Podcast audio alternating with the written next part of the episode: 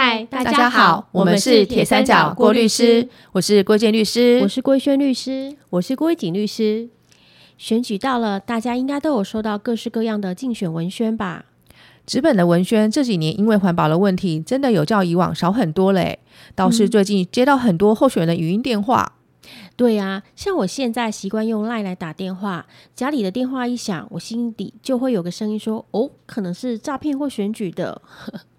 今天这一集的产生，是因为我听到一群人在讨论某些候选人发的东西能不能拿，候选人送这些东西算不算贿选？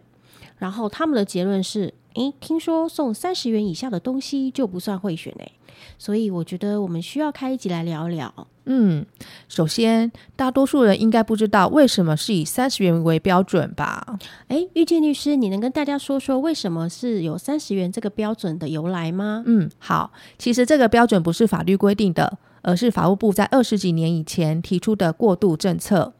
法务部认为，介绍候选人为内容的文宣品，或者是以文宣附着在价值三十元以下的单一宣传物品，依照社会大众的观念，不至于动摇或者是影响有投票权人的投票意愿，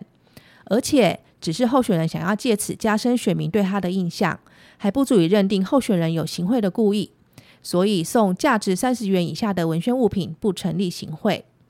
没错，之所以说它只是过渡性的政策，是因为台湾的选举文化一直有送伴手礼来保干净的感的习惯，送圆珠笔、钥匙圈、打火机啦、小包面纸、农民历，还有抹布等等，很常见。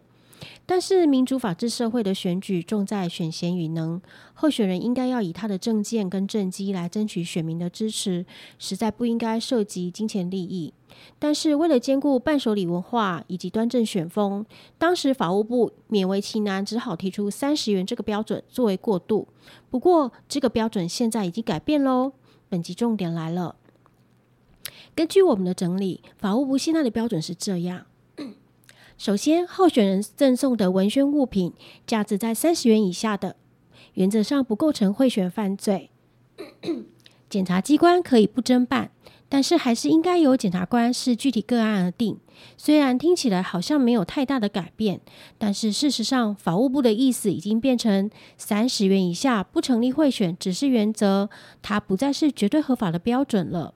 所以说，如果检察官认为某个个案涉及贿选，无论你的金额多少，还是会进行侦查。再来是检察官是以什么标准对某个个案发动侦查？开始侦查以后，又是依据什么标准来判断是否构成犯罪的？法务部认为，还是要回归到法律所规定的构成要件来处理。总结来说，不能单单以物品的价值来认定，还是要综合个案的所有事实。嗯，没错，行贿罪主要是规定在刑法跟选罢法，它的构成要件大家掌握三点就好了。第一点，行贿的对象必须是有投票权的人，这点应该不难理解。那第二，候选人必须要有以下三种行为，第一种叫做行求行为，白话的来说，就是向有投票权的人表示我可以给你什么利益或好处。那第二种行为叫契约行为，就是跟有投票权人约定好你的票要怎么投。第三种是交付贿赂，这个我想就不用说明了。行求、契约、交付贿赂是行贿的三个阶段，只要有做其中一种，就是有行贿行为。至于有投票权的这个人到底有没有答应、有没有接受贿赂，都不会影响候选人犯罪的认定哦。另外啊，候选人主观上必须要有贿选的故意，也就是候选人要有呃以利益交换投票的这个意思。同时存在行贿行为跟主观上的贿选故意，才会构成行贿罪。举例来说，某一位候选人邀请有投票权的 A 来吃免费的流水席，A 如果真的去吃了，而且答应候选人会投给他，那么这位候选人邀请 A 的行为便属于刚才所说的行求。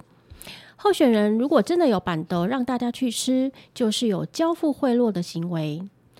而 A 答应候选人票会投给他，那就是契约喽。只要符合其中一种行为，基本上就具备了行贿罪的构成要件。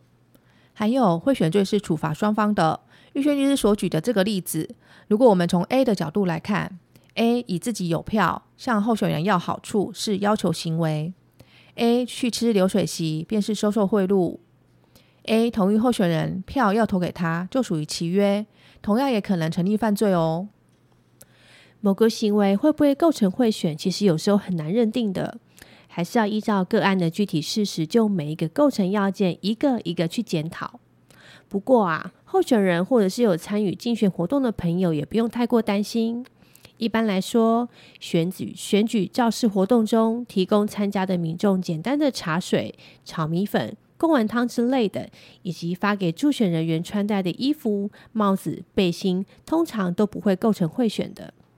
或者是雇佣游览车载群众到竞选活动会场，如果只是单纯动员群众，那没有问题。但是如果是假借动员，实则为旅游的行程，或者是旅费显然低于一般行情的游览车、信箱团这种的，可能就要进一步检验构成要件了。我们在这里其实希望大家建立一个观念：法律之所以要处罚贿选，目的是为了让有投票权的人能够自由的行使他的投票权，并且确保投票结果的公正与正确。所以，无论候选人给投票权人的利益价值多少钱，应该都是法律所不容许的。没错，贿选绝对不是民主法治该有的现象。候选人以贿选的方式不择手段获取选票，除了让我们选举文化无法提升，让检调疲于奔命在调查贿选、浪费司法资源以外，候选人后来如果有当选，但是因为之前被检举或者是被检掉认定有贿选，还会衍生后续的当选无效诉讼的问题。一旦被法院认定当选是无效的，接下来社会还得付出成本来补选善后。在这样的恶性循环之下，不仅让国家社会无法进步，包括每一位候选人在内，其实没有人可以得到好处。好啦，今天的议题就聊到这边喽。大家有没有睡着啊？应该没有，没有，希望没有，希望没有。我们是铁三角，我们是郭律师，我们是三姐妹，与您聊人生，聊聊有趣的事情，聊聊生活中的法律。我们下次见，拜拜。